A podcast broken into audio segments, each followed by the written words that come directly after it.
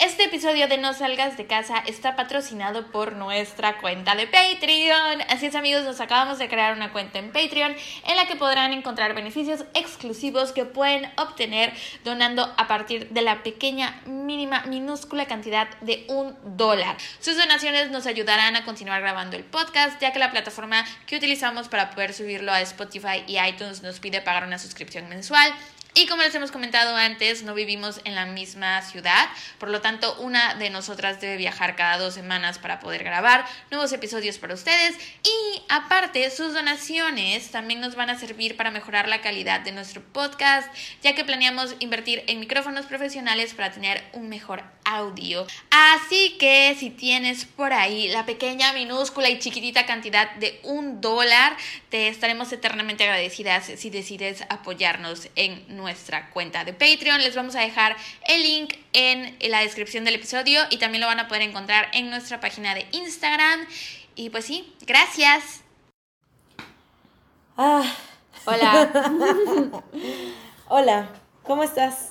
Bien. No, la verdad no. Mentí, no estoy Yo tan tampoco. bien. Ah, Estamos, estamos como edecanes de Tecate, muertas por dentro, pero todavía de pie. Así es. Hola amigos, bienvenidos a un episodio más. Es el episodio 5. Felicidades, nunca pensé que lo lograríamos. Am, anoche vino una amiga a la casa. Mariana se quedó a dormir. Eso no estaba planeado. Eso no estaba para Vino nada una planeado. amiga a la casa, estuvimos bebiendo, nos super desvelamos, nos despertamos súper tarde.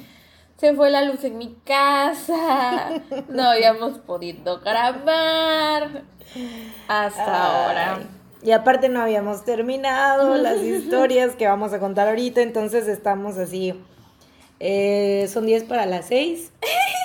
Y la historia que voy a contar a continuación la acabo de terminar hace aproximadamente 5 minutos. Eh, Entonces, bueno, sin más preámbulos, bienvenidos al nuevo episodio de No salgas de casa. tun. Yo soy Mariana. Y yo soy Sara. Bueno, empezaré con la historia. ¿Qué me vas a contar? La que te había dicho. ¿Recuerdas que te conté que estaba viendo un episodio de Esposas Asesinas? Ah, sí, sí, lo recuerdo. Y estaba viendo un episodio tan ridículo. Me dio mucha risa y entonces dije, güey, esto se lo tengo que contar a Sara. En serio, lo tengo que compartir con Sara y con el mundo porque está demasiado cagado. Ok. Te voy a contar la historia de Cory y Caterina Voss. Eso me lo sé. No es cierto. Ay, chinga tu madre. No es cierto. Ay, yo toda espantada, real, sí me la creí, me quedé así de, ¿qué? Blanca. Bueno. Cory Voss se unió a la Marina a los 18 años y después de terminar la universidad recibió la comisión de su oficial y fue puesto en un programa para hacerse comandante, o sea, era bueno. Em, y estaba súper, aparte era como de esos flaquitos así, güeritos, como me gustan. no, pero se veía como, era muy como inocente, así como tenía, como de buen niño, ¿sabes? Ya. Eh, según todos los informes, Cory era un excelente oficial y los superiores creían que algún día estaría navegando su propio barco. Cory conoció a Caterina en un bar de Newport News en 1999 y la pareja empezó un romance. Cuando... si escuchan algo es el viento, ¿eh? Ah, eso sí, ¿eh? Hay un aire. Ah, eso sí, ¿eh? Es que hay un aire muy fuerte hoy, hay nortazo, así le decimos aquí en Veracruz. El norte.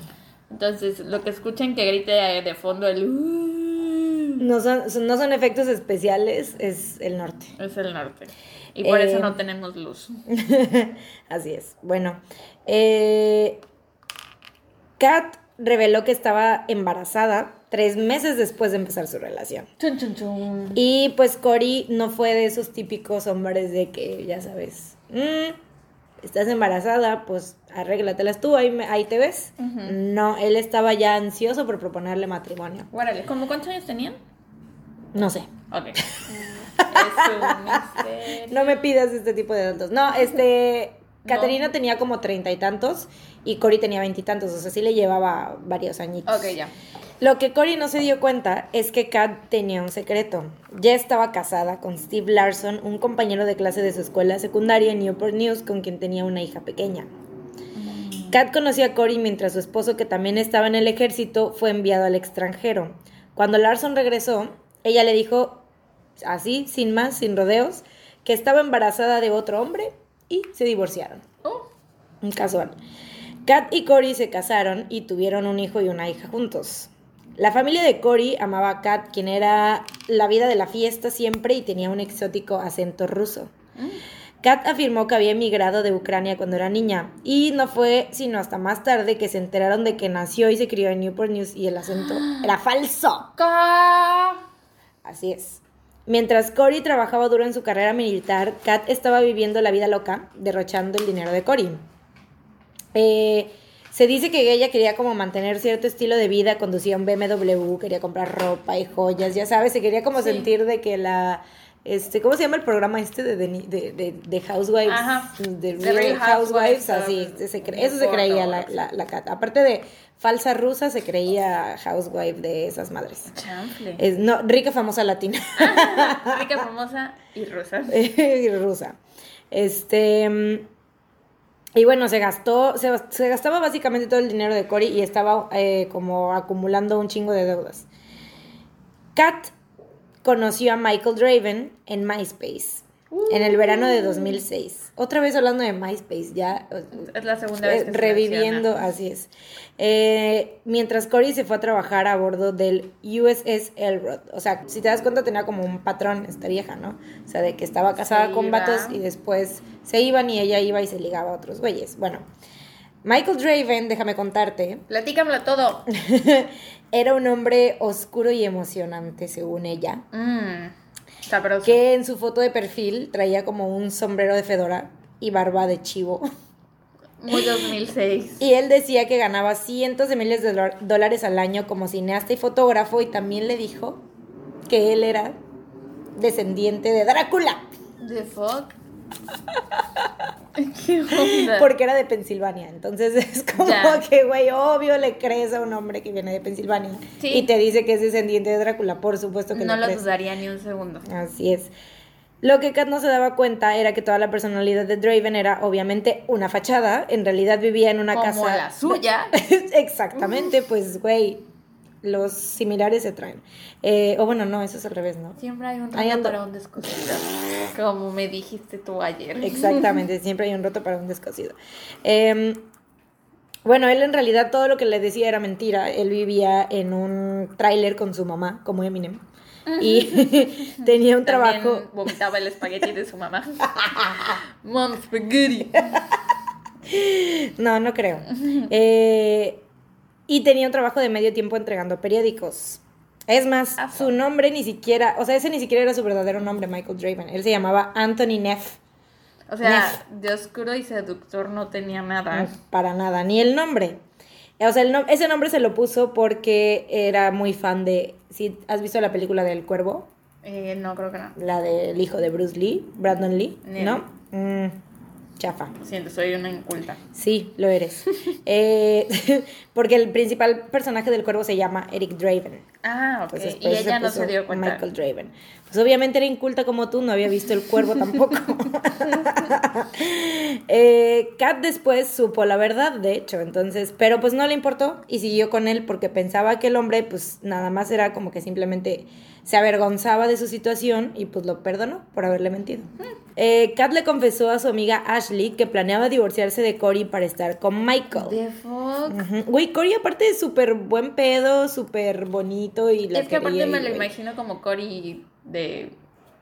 ese, ¿Cómo Topanga se y? Cory. Ese. Ah, sí, cuando dices Cory pienso en ese Cory. Pues así, como bonito, bonitillo Bonachón. y bonachón, exactamente. Oye, pero espérate, entonces ya tenía dos hijos con Cory, una hija con el ex esposo anterior y se iba a divorciar de Cory para andar con El vampiro. el vampiro. Este, el vampiro de MySpace. Una vampira. Em, así es, una vampira. Una, vampira.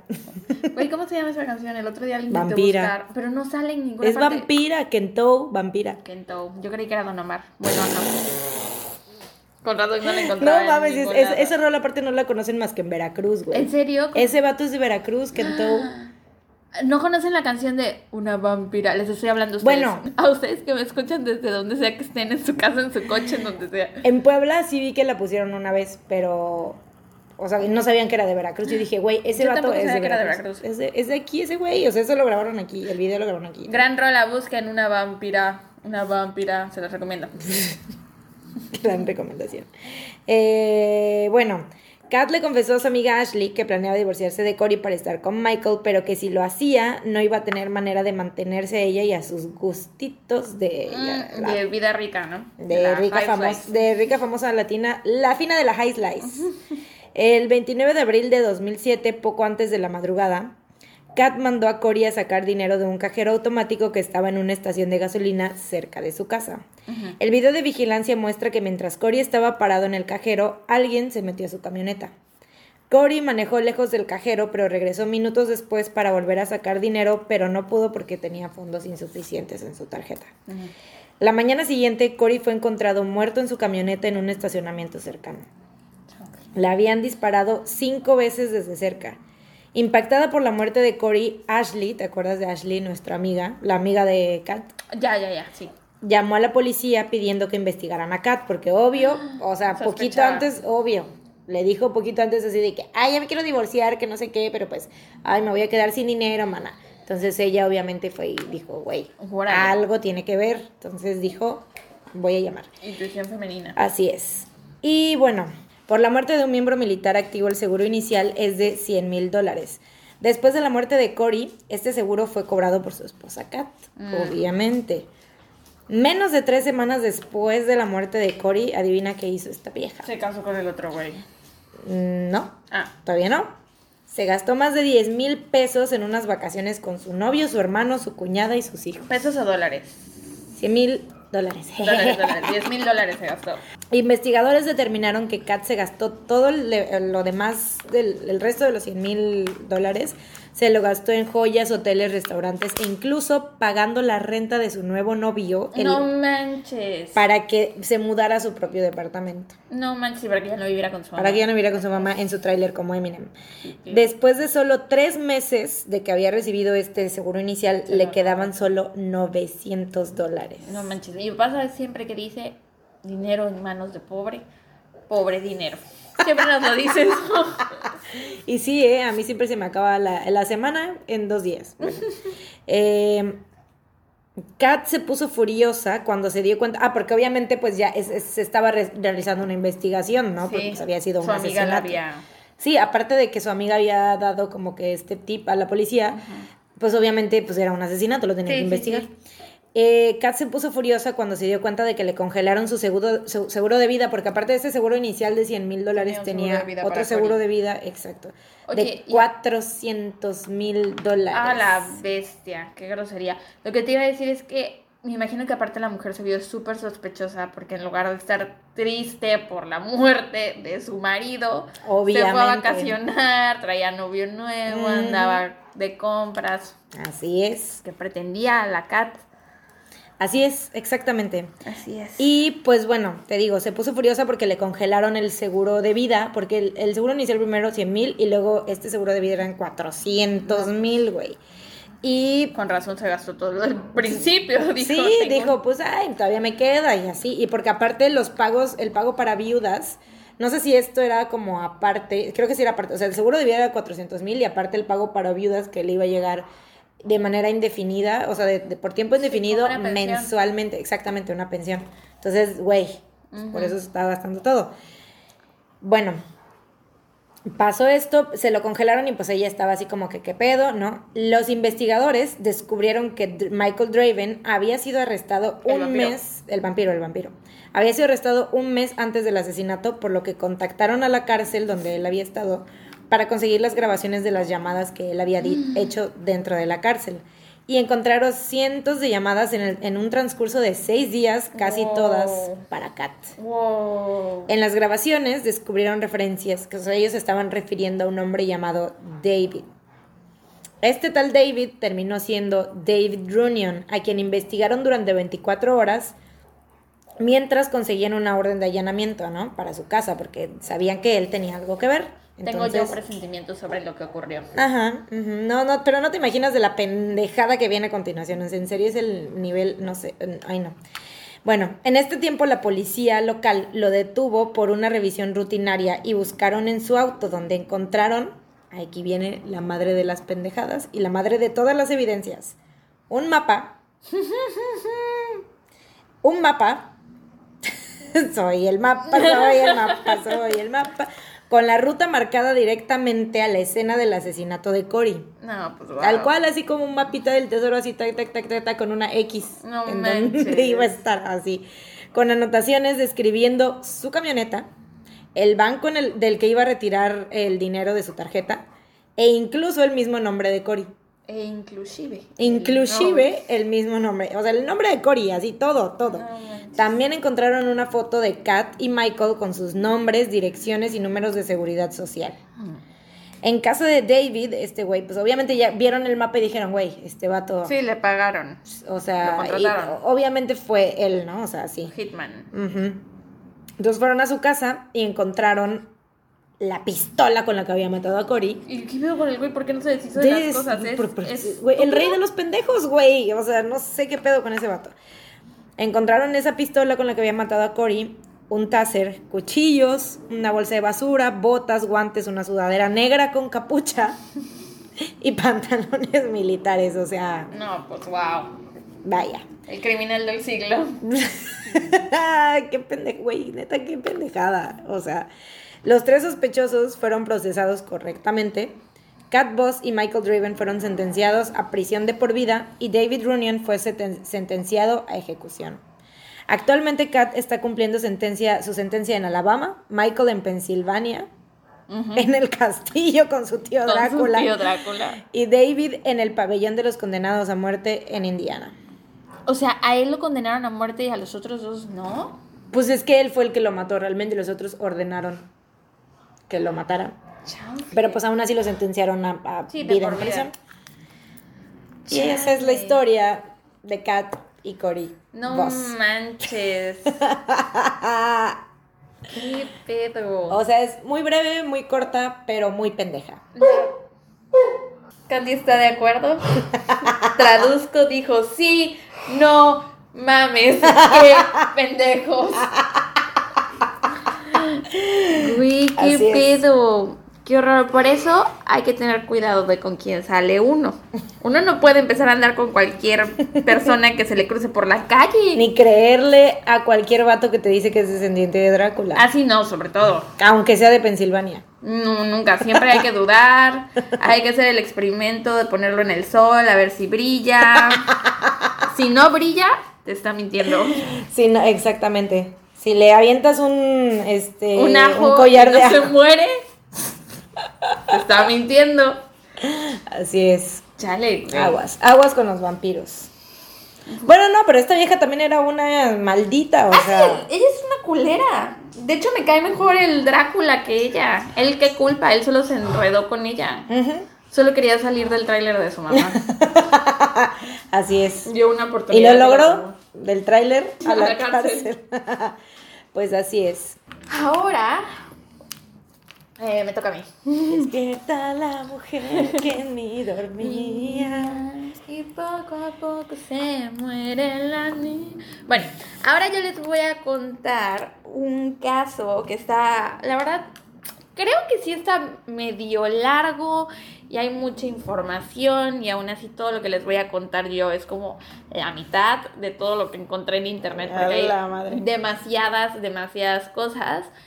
Este, así que ahí les va, ¿ok? Les voy a platicar sobre Paul Bernardo y Carla Homolka, también conocidos como los Barbie y Ken de los asesinos en serie. ¿Has escuchado de ellos? Creo que sí, me suena el Barbie Ken. Ok. Vamos a comenzar. Este.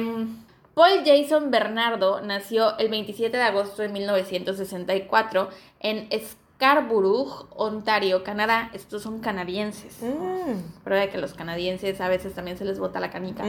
Eh, venía de una familia disfuncional, como casi todos. Típico.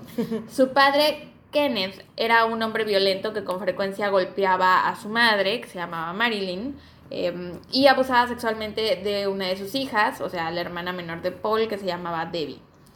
Em, por su parte, Marilyn, que es la mamá, eh, cayó, en, cayó en una depresión muy fuerte y subió tanto de peso que la describían como, y estas no son mis palabras, son las palabras con las que la describían, grotescamente obesa. Como la mamá de. de, ¿Quién de- Gilbert sí, Grape? sí. ¿Gilbert Grape? Ajá, Gilbert Grape. La muy buena película, por si no la han visto, por cierto, con mi novio Johnny Depp y, Y Leonardo DiCaprio. Leonardo DiCaprio. Los hijos de los Bernardo se vieron obviamente afectados emocional y mentalmente por la situación de sus padres. Por un momento, Paul parecía ser el único de los tres hermanos que tendría una oportunidad en la vida de ser un niño feliz. Al crecer se convirtió, se convirtió en un chico muy popular, adorado por todos. Las chicas con las que salía en la secundaria lo describían como atento y considerado. Era inteligente, le iba muy bien en la escuela y tuvo trabajo, o sea, tuvo varios trabajos después de clases, lo cual significa que era muy responsable porque le iba bien en la escuela y aparte le daba tiempo de trabajar. Em, cuando cumplió 16 años tuvo una pelea muy fuerte con su mamá. Y es que resulta que Paul no era hijo del que él creía que era su padre, o sea, no era hijo de Kenneth, este, sino que la mamá de Paul se había acostado con un random por ahí. Y el papá sí sabía eso, bueno, Kenneth sí se enteró de eso y aún así decidió reconocer a Paul como su hijo. Pero Paul no sabía nada, se enteró ese día cuando se peleó con su mamá que se lo echó en cara y le dijo, eres un, mal, un maldito bastardo. Entonces, esto lo dejó devastado. Y a partir de ese momento le perdió toda clase de respeto a su madre y cada que podía la llamaba puta, o sea, siempre. Ay, qué pedo. O sea, y me imagino que aparte de su relación ya debía de estar muy mal porque la señora tenía depresión, no los atendía, Mm, este... no. las dos. Eh, entonces, bueno, a partir de ese momento su actitud hacia las mujeres en general cambió para mal. Al llegar a la universidad, Paul ya había desarrollado unas oscuras fantasías sexuales. Buscaba mujeres sumisas para forzarlas a tener sexo anal. Disfrutaba de humillar públicamente a las mujeres y comenzó a golpear a aquellas con las que salía. Al graduarse de la uni consiguió un trabajo como contador en el Price Waterhouse, que no es relevante el nombre del lugar, pero bueno. Em, todas las novias que tuvo lo terminaban por cortar, o sea, terminaban la relación con él porque estaban cansadas de que las atara y las golpeara. Pero imagino que, pues, si era hasta cierto punto con consentimiento, porque, bueno, quiero creer que esto de que las ataba y las golpeaba era durante el sexo, no simplemente que las ataba y las golpeaba así. Eh, en octubre de 1987, cuando Paul tenía 23 años de edad, conoció a una joven también canadiense. Sus padres eran checoslovacos refugiados. Esta joven se, llama, se llamaba Carla Homolka, de 17 años de edad. Amo su inocencia. Estaba esperando a que lo dijeras. sí, es cierto. Eh, pues sí, tenía 17 años de edad. Y era la mayor de dos hermanas, creo, la mayor o la de en medio, pero sé que no era la menor. Sus hermanas se llamaban Tammy y Lori. Eh, la chica había sido un modelo a seguir en la Sir Winston Churchill School, en donde incluso se asoció a una sociedad secreta de mujeres que se llamaba el Club del Diamante, que preparaba a las mujeres para conseguir maridos ricos. Sí, O sea, para hacer trophy wipes. ¿no? totalmente. No mames. Paul y Carla empezaron a tener una relación y se, obsesiona- se obsesionaron sexualmente el uno con el otro. A diferencia de las otras chicas que conocía, a Carla le encantaban sus comportamientos sádicos en el sexo. Eh, y en un momento de la relación, Paul le preguntó a ella qué creería de él si él fuera un violador. Y ella le dijo, What? sí, y ella le dijo que pues estaría cool, que ella no tendría ¿Eh? ningún problema. ¿Qué pedo? Pinche güey. No quise traducir la palabra loca. porque yo leí que dijo cool. Entonces no le quise poner chido o algo así, porque cool puede ser así como de, ah, me da igual. O, De que está "Ajá, eh". Pero bueno, sí, a partir de este momento. Bueno, aquí hay como dos, dos versiones, no estoy segura cuál es la, la real. Eh, una versión dice que a partir de eso es que, que Paul empieza a violar mu- mujeres. Y otra versión dice que incluso ya antes de que había conocido a Carla, eh, ya se dedicaba a violar mujeres. Pero bueno, Eh, Bernardo cometió múltiples agresiones sexuales, escalando en violencia en Scarborough, Ontario y sus alrededores. La mayoría de las agresiones fueron perpetradas contra mujeres jóvenes, a quienes él había acechado después de que ellas habían bajado de sus respectivos autobuses tarde por la noche. O sea, es que el güey se quedaba ahí parado en las paradas de camión, esperaba que bajara una chica que se viera como que iba sola y jovencita y así, y la jalaba y se la llevaba como al bosque y la tiraba y la violaba. Y ahorita te voy a dar como un timeline de algunas de las mujeres a las que violó. ¿Qué pedo? Está muy, muy así este caso.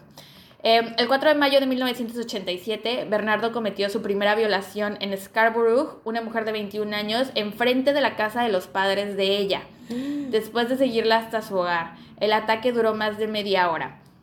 Eh, después, el 14 de mayo de 1987, Bernardo cometió su segunda violación, o sea, a los 10 días de la primera. Atacó a una mujer de 19 años en el patio trasero de la casa de los padres de ella. Esta violación duró más de una hora. El 27 de julio de 1987 intentó cometer su tercera violación a pesar de que la joven eh, lo golpeó. No, a pesar de que golpeó a la joven mujer, abandonó, abandonó el ataque después de que ella se defendiese. El 16 de diciembre de 1987 cometió su tercera violación a una niña de 15 años. Esta violación duró cerca de una hora. Eh, al día siguiente, el Servicio de Policía de Toronto emitió una advertencia para las mujeres de Scarborough que viajaban solas durante la noche, especialmente para aquellas que tomaban el autobús. El 23 de diciembre de 1987 cometió su cuarta violación.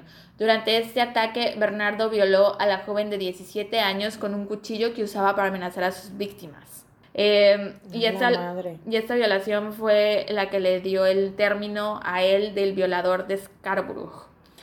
Eh, el 18 de abril de 1988 atacó a una joven de 17 años. La violación duró 45 minutos. 25 de mayo de 1988 casi lo atraparon mientras él acechaba en una parada del autobús. Eh, un investigador uniformado de la Metro de Toronto lo vio y lo siguió, pero Bernardo escapó. Mm. El 30 de mayo de 1988 cometió su sexta violación, esta vez en Clarkson, eh, cerca de 25 millas al suroeste de Scarborough. Este ataque contra una joven de 18 años y duró aproximadamente 30 minutos. Wow. Y No. todavía no ha pasado lo peor. ¿Qué? Durante ¿Qué el verano, ¿ya cuántas morras lleva violadas? eh, seis, Ah, que sepamos. que se sepa, sí. Ah. Durante el verano de 1990, Bernardo se obsesionó con Tommy Homolka, la hermana menor de su novia Carla. Tommy tenía 15 años. Em, Bernardo la espiaba por la ventana de su cuarto y a veces entraba al cuarto de ella mientras ella estaba dormida para masturbarse. En julio de ese año, Bernardo le ofreció unas cervezas a Tammy y cuando ella se o sea, le dio alcohol, alcohol, alcohol, hasta que ella se emborrachó así demasiado y se quedó dormida por borracha. Eh, y él intentó abusar sexualmente de ella después de eso. Sin lograr, sin lograr su objetivo, debido a que la joven comenzaba a despertar cuando sentía que la estaban manoseando. Carla, que es la novia de Bernardo y la hermana mayor de Tammy, eh, tenía sentimientos encontrados referentes a su novio porque sabía que él salía con otras mujeres y que las violaba, se sentía humillada e indignada. Pese a esto, Bernardo no tenía intenciones de cambiar su vida, sino la de su novia, diciéndole que si realmente lo amaba, debía dejar que él desvirgara a su hermana Tammy. Ay, ¿qué, qué, qué? Ujú, O sea, ¿qué? Güey, ¿qué pedo? O sea, si, si realmente me amas, déjame cogerme a tu hermana. Y ¿Qué? violarla, o sea, ni O sea, siquiera... no, no cogerme, violarla. Güey. Ah, qué enfermo, güey. Y todavía no llegas a la peor ¿Y esta parte. morra qué pedo? Cuéntame, sigue, sigue. Ok. este, Homolka consintió el terrible acto. ¿Qué? Ujú. Lo vio como una oportunidad para tomar control y mantener todo tranquilo dentro de la familia. Ah, ¿De qué manera mantienes algo, o sea, o tranquilo? sea, creo que lo what? único que iba a hacer era mantener a Bernardo junto a ella. exactamente, güey, qué pedo. Ugh. También le prometió romper las trabas de la ventana de la habitación de Tammy, además de suministrarle diazepam a su hermana para que Paul cumpliera su fantasía. Qué asco. Así fue como mientras planeaban su boda, porque se iban a casar Carla y Bernardo, ¿Qué? mientras planeaban la boda, planeaban la violación de Tammy. Seis meses antes de su boda, programada para el año 1991, Homolka robó un anestésico, que era el alotano, de la clínica para mascotas en la que ella trabajaba. El 23 de diciembre de 1990, Homolka y Bernardo administraron píldoras para dormir a Tammy, que tenía 15 años de edad. las disolvieron en un ponche de ron y huevo, o sea, como en un rompope, yo creo. Eh, y Tammy perdió la conciencia. Fue desnudada por Homolka y Bernardo. Y eh, después Homolka, o sea, Carla, su hermana mayor, le puso un paño empapado con el anestésico que se había robado en la cara, en la nariz y en la boca para que de plano no se despertara. La madre. Homolka quería darle la virginidad de Tammy a Bernardo como regalo de Navidad. ¿Qué? Ugh. I know. debido a que, según Homolka, Bernardo siempre le había reprochado que ella no era virgen cuando se conocieron. Mientras los padres del adolescente dormían en el piso de arriba, los dos se filmaban mientras violaban a Tammy en el sótano. ¿Violaban? La violaron. ¿Los dos? Los dos. O sea, la hermana violó a la hermana. O sea, ¿la detenía o cómo? como no, pues ella también. Güey, ¿qué pedo? ¿Qué pedo con esa morra? O sea, el vato, entiendo que, no, no entiendo, ni lo justifico. Pero tenía como sus antecedentes de... Exactamente, era un enfermo, un loco y todo lo que tú quieras, güey, maldito, estúpido, pero güey, ¿cómo a tu hermana, güey? Ya sé, güey. ¿Qué pedo? Ah. I know. Continúa. Gracias. este, se filmaban mientras violaban a Tammy en el sótano. Ella empezó a vomitar mientras aún estaba inconsciente Carla y Bernardo intentaron reanimarla, pero no fue suficiente. Antes de llamar al 911, escondieron la evidencia, vistieron a Tammy nuevamente, quien tenía una quemadura química en el rostro por el paño ese que le había puesto la hermana, y la llevaron a la habitación que ella tenía en el sótano. Pocas horas después, Tammy fue declarada muerta en el Hospital General de St. Catherine's sin haber recuperado la conciencia. Nunca. Ya sé. Pendejos. A pesar del comportamiento de la pareja, pasando la aspiradora y lavando ropa en medio de la noche, además de la enorme y brillante quemadura que había, que había consumido gran parte del cachete izquierdo de Tammy, la policía regional de Niágara creyó la versión de lo sucedido que le habían contado Bernardo y Homolka eh, y determinaron oficialmente... ¿Qué le contaron? O sea, ¿qué les dijeron nada más que...? Ahí voy. Eh, determinaron oficialmente que la muerte de Tammy había sido producida por un accidente de ahogamiento en su propio vómito después de haber consumido alcohol en exceso. O sea, le dijeron que simplemente ella se emborrachó, se quedó dormida, vomitó y se ¡Ah! Esta parte está súper retorcida. Ay. Luego de esto, la pareja no había aún satisfecho sus deseos sexuales, por lo que mantuvieron relaciones sexuales con Carla vestida como si fuera Tammy, a quien Paul tenía que quitarle la virginidad. Todo lo filmaron o sea, se murió su hermana porque la violaron, después ella se disfrazó de su hermana muerta y tuvo sexo. Y lo grabaron todo. Uy, qué pedo. Mm. Ah, ajá. Días después se mudaron de la casa de los padres de Carla para dejarlos lidiar con su duelo. Eh, el 7 de junio de 1991, Carla Homolka conoce a, bueno, invitó a una chica anónima que cuando no tienes el nombre de la víctima, se le conoce como Jane Doe en inglés. Este, entonces, bueno, Carla, me voy a referir a esta persona como Jane. Carla invita a Jane, de 15 años de edad, a una fiesta de chicas a la casa que ellos alquilaban en Port Dalhousie. Em, Carla se había hecho amiga de Jane dos años antes, cuando aún trabajaba en la tienda para mascotas. La adolescente la, la idolatraba y la tenía como si fuera su hermana mayor, o sea, la quería mucho y era como su hit máximo en la vida.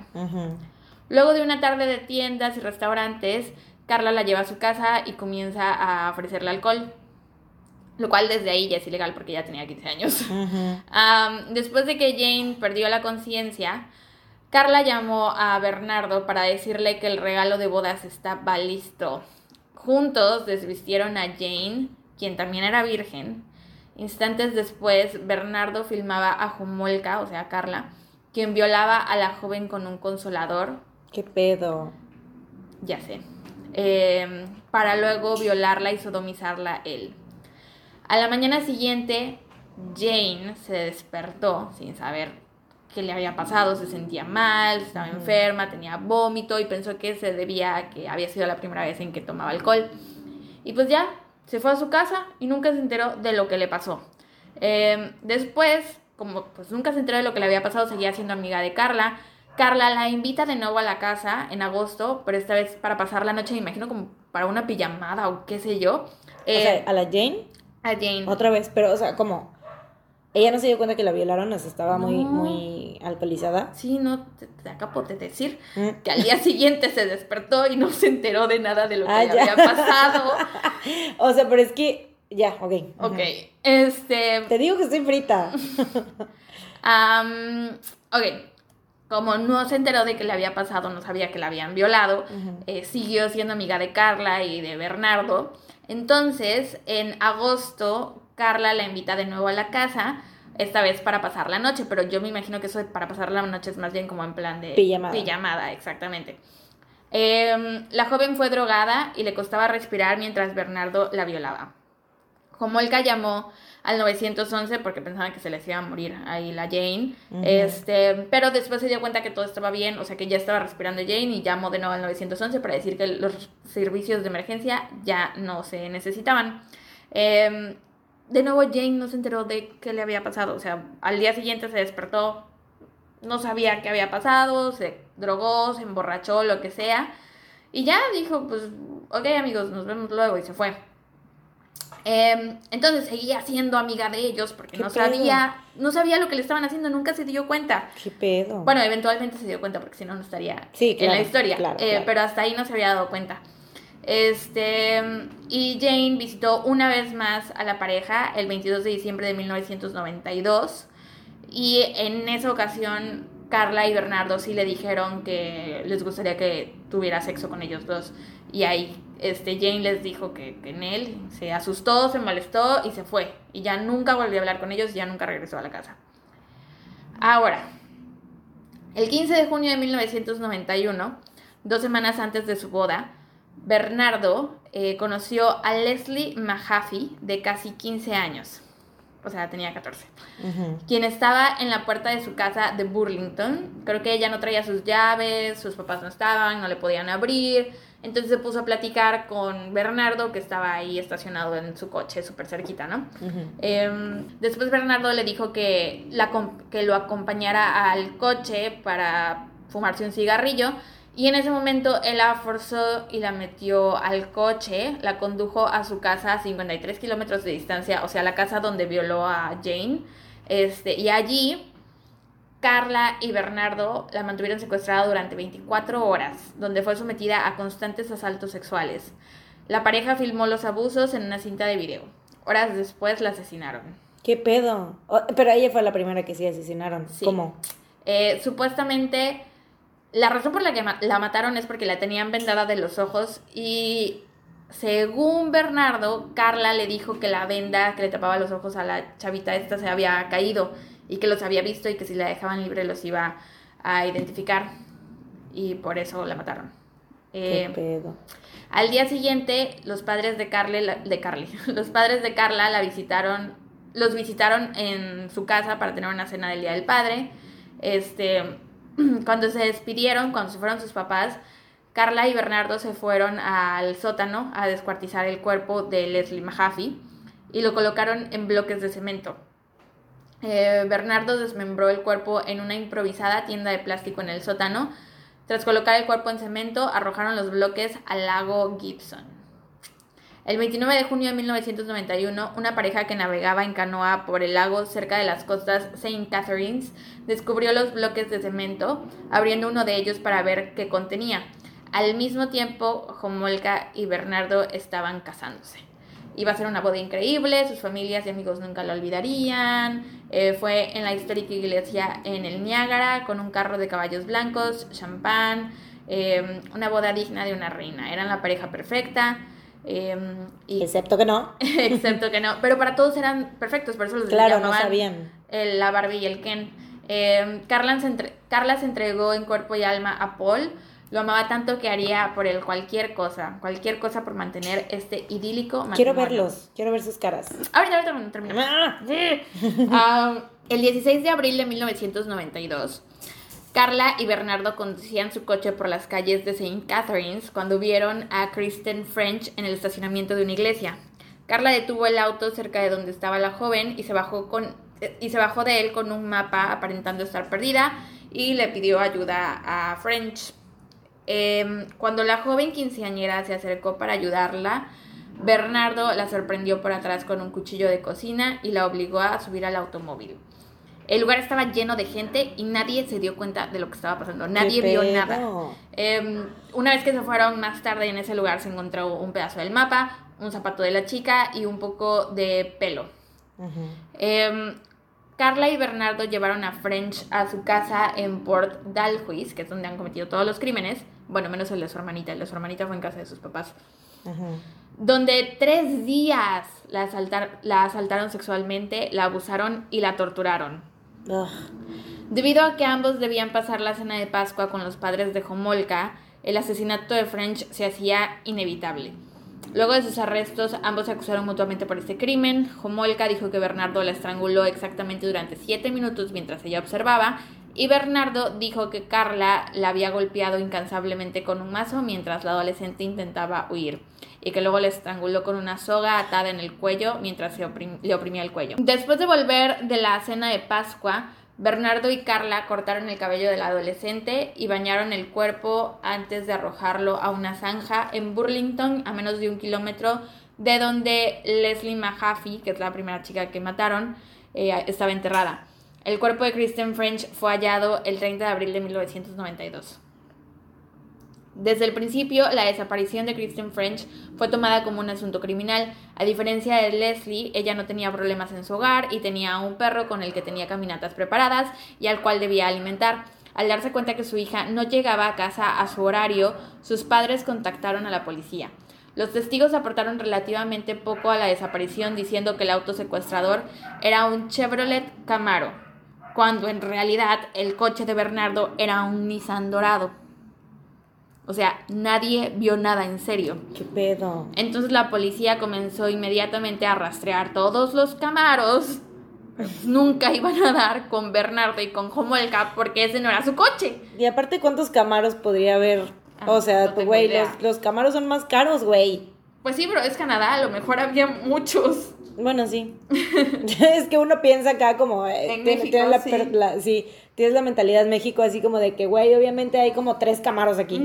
Pero allá yo creo que En todo México. más. sí, obviamente sí, sí, sí.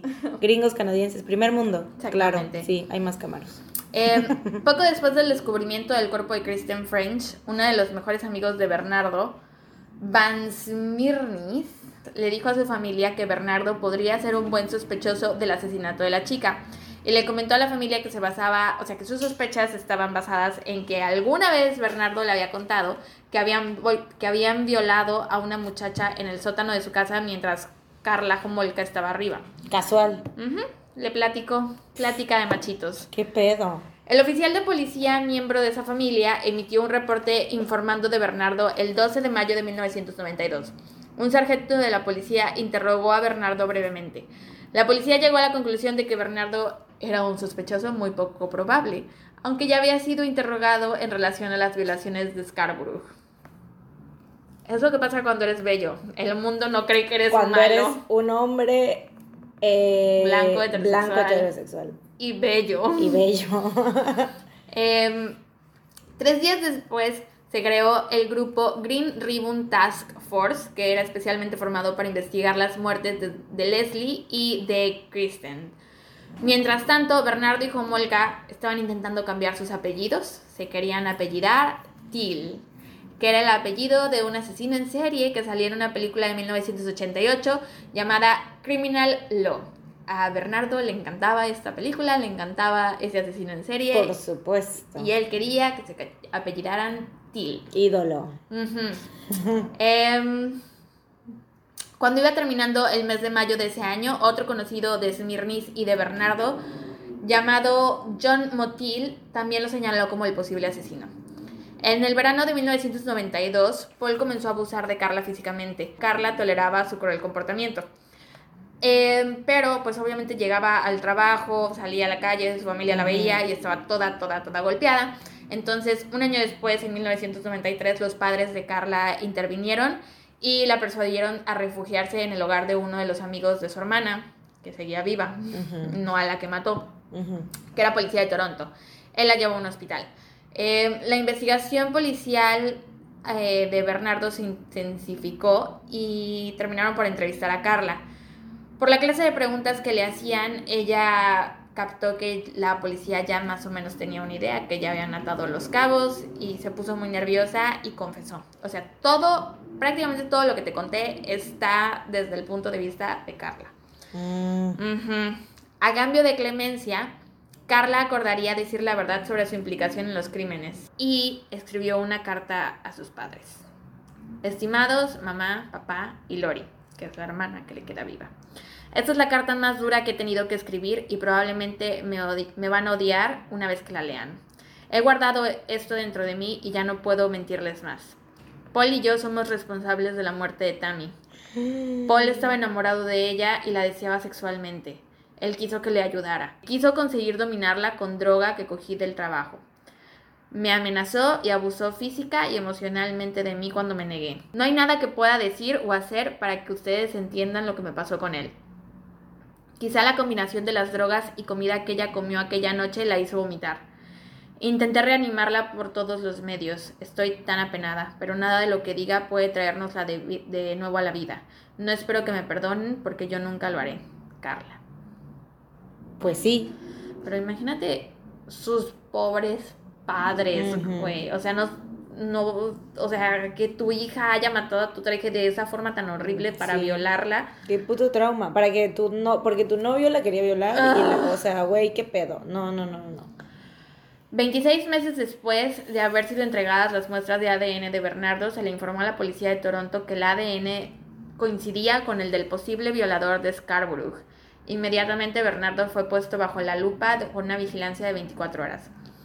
Alegando la necesidad de dar un... Ok, ahorita vamos a empezar a hablar de lo del juicio. Fue un show, obviamente también fue un circo mediático y fue un problema porque pues los dos fueron representados por distintos abogados y Carla ya había hecho un trato con la policía. Entonces fue como un, eh, un show. Un show con CH. Em, ok. Alegando la necesidad de dar un juicio justo a Bernardo, se le prohibió a la prensa informar acerca de las investigaciones preliminares referentes a Carla. La Corte solo permitía informar acerca de una sentencia condenatoria, pero no permitía informar los motivos de la sentencia. La censura siempre fue conectada al derecho de Bernardo a tener un juicio justo. Em, una última nota del Ministerio de Abogados de Ontario dijo que la censura fue impuesta realmente para proteger a las familias. La Corte impuso la censura el 5 de julio de 1993. Fue decretada por el juez Kovacs de la Corte de Ontario. A través de sus abogados, Carla apoyaba la censura, mientras que los abogados de Bernardo la veían como algo perjudicial para su cliente, este, porque o sea, Carla, desde el principio se estaba haciendo pasar por la víctima. Em, sin embargo, el Internet evadió la censura. Periodistas estadounidenses se basaron en la primera enmienda y publicaron detalles de las declaraciones de Carla, información y rumores acerca del caso se propagaban y estaban al alcance de prácticamente cualquier persona en Canadá que tuviera internet. Em, después fue el juicio de Carla, que duró apenas unos pocos minutos. Un profesor de leyes, que se llamaba Jamie Cameron, dijo que al momento del juicio de Carla, tres iconos del caso consternaban y preocupaban al público. Primero, poco se sabía acerca de las ofensas y asaltos sexuales que las víctimas habían tenido que sufrir en cautiverio previo a ser asesinadas, aunque un rumor decía que el tratamiento era sádico, horrendo e inimaginable. Además, poco se sabía acerca de qué rol había jugado cada uno de ellos en los asaltos sexuales y posteriores asesinatos de las víctimas. Para la primavera de 1993, la Fiscalía General de Ontario sabía que el juicio contra Bernardo era imposible de llevar a cabo si no se contaba con la evidencia aportada por Carla. Sintéticamente quería decir que si querían realmente encarcelar a Bernardo de por vida, se tenía que creer el testimonio que Carla estaba dando. aún en vista de que ella podría contar la historia de una manera que la favoreciera y así ella sería exculpada de todos los cargos, presentándose como víctima y no como la depredadora que era. Su responsabilidad por los crímenes cometidos podría verse disminuida y se mantendría la inevitable credibilidad en ella como testigo. Detectives de todas las fuerzas especiales que investigaban las violaciones de Scarborough arrestaron a Bernardo acusándolo de numerosos cargos el 17 de febrero de 1993. Mi cumpleaños. Yo nací ese día. 17 de febrero de 1993. Y ese día nació Mariana. wow. ¿Qué estaban haciendo? ¿Qué estaba pasando? Este, ese día lo acusaron de, de numerosos cargos mm. por las violaciones de Scarborough eh, y obtuvieron órdenes de registro. La evidencia que vinculara a Bernardo con los asesinatos era pobre, por lo que las órdenes de registro tenían sus limitaciones. No toda la evidencia que se tomaba de los registros era permitida para presentarse como prueba. Todas las cintas de video que la policía hallara en la casa debían ser vistas en ese mismo lugar para que tuvieran valor jurídico. Los daños provocados a la casa debían mantenerse en un nivel mínimo, o sea que no se podían derrumbar paredes o muros para buscar cintas de video. Em, la búsqueda en la casa de doble piso, sótano y ático que tenía Bernardo duró 71 días. O sea, buscaron en todos los... Cada rincón, pues claro. Sin romper nada. Em, Porque canadienses, educados. Y pedían permiso y decían gracias. Gracias. La policía solo pudo hallar una cinta de video en el que se veía a Carla practicándole sexo oral a Jane, la víctima de la que nunca se supo su nombre. Bueno, sí se supo, pero ella quiso ser anónima. Una anemona anónima. Anemona anónima. anónima. Pronto, las autoridades concluyeron que no tenían pruebas suficientes como para acusar a la pareja, por lo que se siguió llevando a cabo las conversaciones con el abogado de Carla, que se llamaba George Walker. Él dijo que su clienta podría proporcionar la información que necesitaban, pero a un precio. Y también estaba presionando para que se tomara a Carla como una víctima de, de los constantes abusos de Bernardo, mientras que Segal, que era el el abogado de Bernardo, decía que ningún tipo de abuso que ella habría podido sufrir justificaba su participación en cada asesinato. Em, ok, en ese momento comenzó un, un movimiento em, sobre los problemas de la mujer. El 11 de septiembre de 1991 empezó a ver como una campaña para concientizar sobre la violencia doméstica. Y antes de que se finalizara la negociación, Walker, el abogado de Carla, hizo que la evaluaran a ella por psiquiatras y psicólogos y ellos concluyeron que el estado mental de Carla era compatible al estado mental de un, de un sobreviviente de un campo de concentración nazi. Esto le hizo creer a la fiscalía que Carla era una víctima obediente una justificación de origen antiguo que fue tratada por el documento del FBI titulado Víctimas obedientes del sádico sexual, escrito por el estudioso de perfiles criminales Roy Hazelwood. El 30 de abril de 1993 terminaron los registros en casa de Bernardo. Eh, Bernardo ordenó a sus abogados que fueran a buscar una cinta de video que tenía escondida detrás de una maceta en el baño eh, y estas cintas cuando las encontraron, bueno, cuando se llevaron a la luz, crearon una tormenta de fuego, porque eh, había imágenes de la violación y tortura que sufrieron Tammy Homolka, o sea, la hermana menor de Carla, Jane Doe, que era la chica anónima, Leslie Mahaffey y Kristen French, y que además probaban sin ninguna duda la culpabilidad de Carla, como participante sádica y activa en todos esos crímenes. Ahora el público ya sabía el rol que había jugado Carla y las cintas mostraban lo suficiente como para mandar a ambos a la cárcel. Em, pero ella ya había hecho un trato con la fiscalía. Mm. Entonces, pues e, ese detalle como que lo sacó de onda porque pues ya, ya no podían hacer nada, ya el trato ya estaba hecho. Em, el 19, no, el 18 de mayo de 1993, Carla fue acusada de dos cargos de homicidio y por su parte, Bernardo fue acusado de dos cargos de secuestro, dos de confinamiento ilegal, de abusos y asaltos sexuales y dos cargos de asesinato en primer grado, uno de ellos agravado por desmembramiento. Paul Bernardo fue juzgado por las muertes de Mahaffey y French en el año 1995 y el juicio incluyó declaraciones de la, propia, de la propia Carla en su contra y muestras de los videos en los que Paul violaba a las víctimas.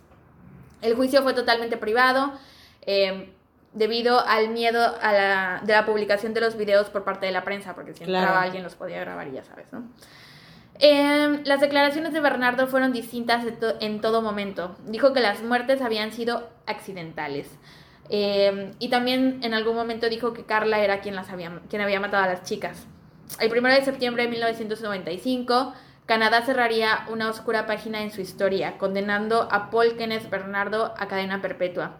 Luego, Bernardo sería declarado el peligroso violador, algo que en la ley canadiense equivale a que el condenado no sea liberado nunca por este peligro. O sea, ves que luego, aunque violan a un chingo de gente, luego les dan libertad condicional. en Canadá tienen ese término y quien esté marcado con eso, nunca jamás puede salir. Eh, sí, la verdad está súper bien.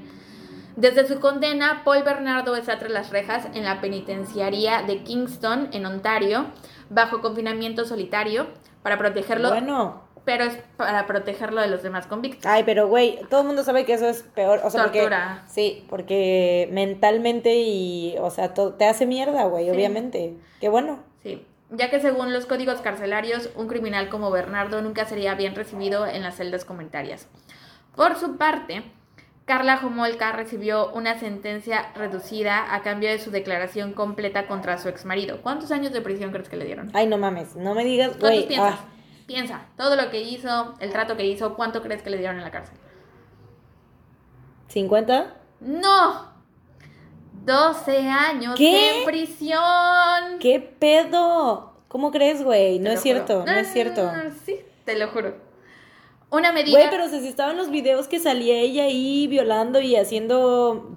O sea, güey, ¿qué pedo? ¿Cómo? O sea, ¿cómo puedes ignorar eso? 12 años. 12, güey, eso no es nada. No mames, no, no, es cierto, güey. Una medida que fue muy criticada por los canadienses. Obviamente. Y por el resto del mundo, yo creo. por todo el mundo. el 4 de julio del 2005, Carla Jomolka salió de la cárcel. No puede ser, no puede ser.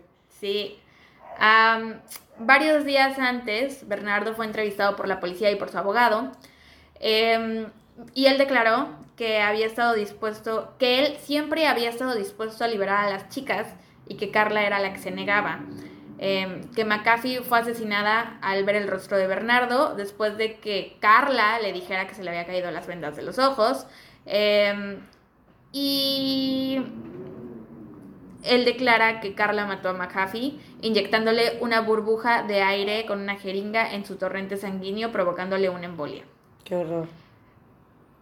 Ahora que ya es una mujer libre, hay fotos, las puedes buscar. Está ella en el mundo, o sea, no se cambió el nombre, no nada. Bueno, según yo no se cambió el nombre. O sea, es la fecha que sigue libre. Sí, sigue libre.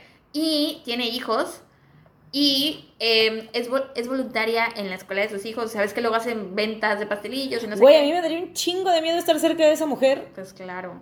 Pero o sea, está libre, güey. ¿Qué pedo? I don't know. muchos libros han sido, han sido escritos basándose en los crímenes de los Steele, porque se cambiaron el apellido. Y en octubre de 2005 se estrenó una película llamada Carla, que se trataba de este caso, y los actores son Misha Collins y Laura Prepon. O sea, él hacía de Bernardo y Laura Prepon, sí, hacía de Carla Homolka. Em, el doctor Stone del programa Índice de Maldad calificó en el nivel 22 a esta pareja asesina, que es la escala más alta para torturadores y asesinos psicópatas, en quienes la tortura es la principal motivación. Y también este, salieron en el programa Parejas Asesinas de Investigation Discovery. Les dedicaron un episodio completo. Güey, pero tiene pedos esa mujer. O sea, ¿cómo la dejan andar así libre y normal por la vida? I know, ya lo sé. No, no entiendo yo tampoco, güey. Oye, yo no entiendo por qué ella no se cambió el nombre. O no sé si no está permitido. Es que también, o sea, no sé cómo la gente igual, cómo pueden actuar como normal. Bueno, obviamente yo supongo que sí ha de sufrir. Bueno, no sufrir, sino que le han, de, decir sus cosas, obviamente, en la le calle. Deben de hacer el feo. Mínimo. Mira, aquí está. ¿What? Y aún es una mujer joven. O sea, porque era muy Sí. joven cuando cometió los crímenes, que no fueron hace tanto tiempo y sigue siendo una mujer muy joven. Qué asco. Recuerden que les vamos a poner las fotos de los casos, bueno, fotos que sean relevantes al caso en nuestras redes sociales por si las quieren checar. Ahorita Mariana está viendo fotos actuales de Carla Jumolka, que está Impactada. libre. Güey, no, no lo puedo creer. En serio no lo puedo creer. O sea, ¿cómo alguien así puede estar? O sea, ¿cómo, qué- cómo funciona eso, güey? ¿Por qué? O sea, ¿por qué? O sea, si estaban en los videos, o sea, más que nada pon tú, ok, sí, la versión de ella y todo lo que tú quieras le creyeron y así todo, pero Pero están los ya videos. viendo los videos y, o sea, Sí, no, es imperdonable. O sea, solo con lo que le hizo a su hermana debería estar todo el tiempo. O sea, todo lo que hizo está mal, pero creo que es todavía peor cuando la víctima es tu hermana, güey. O sea, claro. no le quito el dolor a las Y es que, familias, o sea, en, las, en los videos están ahí cómo estaban las violaciones y todo eso, y hay personas, o sea, que perdieron la vida, o sea, hay niñas que perdieron la vida, entonces es como de dices, güey, ¿cómo, con qué? o- o- ah, pero- sí, ya sé. Y aquí también me pregunto, porque él empezó siendo solo un violador, ¿no? Que también está de la patada y es horrible, pero ¿será que si nunca se hubiera encontrado con Carla hubiera seguido simplemente violando? O sea, nunca, a lo mejor nunca hubiera escalado a asesinar. Porque fue a partir de que se juntó con ella que empezaron a matar. Bueno, que empezó a matar. O igual y ella, si no se hubiera topado con él, No hubiera hecho hubiera nada hecho nada. Porque pues el tipo se ve que como que se metió en su cabeza. Sí. Obviamente, para estar, para acceder a hacer ese tipo de cosas tienes que estar también estúpida, igual de loca. Sí, o que te estén manipulando demasiado, sea una relación demasiado tóxica. O sea, horrible, güey. Pero está muy fuerte. ¿verdad? Sí, demasiado, güey. Hace rato Qué que estaba pedo. volviendo a leerlo para no Estabas mucho. impactada. Estaba yo impactada, te lo juro, estaba así, no, no puedo creer todo esto. Que creo que es de los casos más horribles que he leído, güey. Sí. De los que sé, creo que es de los más horribles. Sí. Está horrible, nefasto. Sí, totalmente, o sea, más por, o sea, es que tú, es tu hermana, güey, es tu hermana menor, tu hermana chiquita, o sea, cómo Y lo chingados. grabaron. Y exactamente. Y después o sea, de que la hermana se murió, regresaron a la casa y ella se disfrazó de la hermana para seguir cogiendo. Y, güey, ¿Qué onda, güey? lo peor de todo es que sigue, o sea, está libre. Está libre. O sea, no, no, no, no, no. De por sí me cuesta trabajo creer que en Canadá la gente sea mala. Pero sí lo es, sí lo hay en todos lados, Hay que buscar en Murderpedia a ver si hay más asesinos canadienses. todo el mundo. Sí, hay uno, no te voy a decir y luego te lo voy a contar. Porque tengo uno que. Lo Tengo uno, Lo tengo uno. esperaremos con ansias. Ujú. Chan, chan, chan. Y bueno. Ah, ese fue nuestro quinto episodio. Noten cómo van decayendo los gritos desde el primero a este último episodio. Eh, así. Es lo que pasa cuando lees cosas muy horribles, la verdad. O sea, aparte de que estamos Seguidas. cansadas físicamente, Mentalmente y emocionalmente también estamos que mi, mi, eh, mi terapeuta va a tener mucho trabajo esta semana. vamos a tener muchas cosas para decir. Voy a tener muchas cosas que decirle. Así está muy heavy. Ujú. Pero bueno, es, es la vida, es el mundo y es lo que pasa y que no te quieras enterar no significa que no suceda. Ujú. Mundo enfermo y triste. Lo es. Pero bueno, eso fue todo por hoy. Esperamos que, no sé, nunca se involucren con gente mala. nunca Ni hagan salgan cosas malas. con vampiros no salgan con vampiros. y cuidado con... Es, es- hay El problema, por eso estoy soltera. Porque no se puede confiar en nadie. No sabes la clase de persona eso. con la que te vas a juntar, no sabes qué manías tiene, no sabes si después... No. Es verdad. Pero, Pero bueno. algún día. Bueno, eso es todo por hoy. Uh, hasta la próxima. Y recuerden, no, salgan de casa. Bye.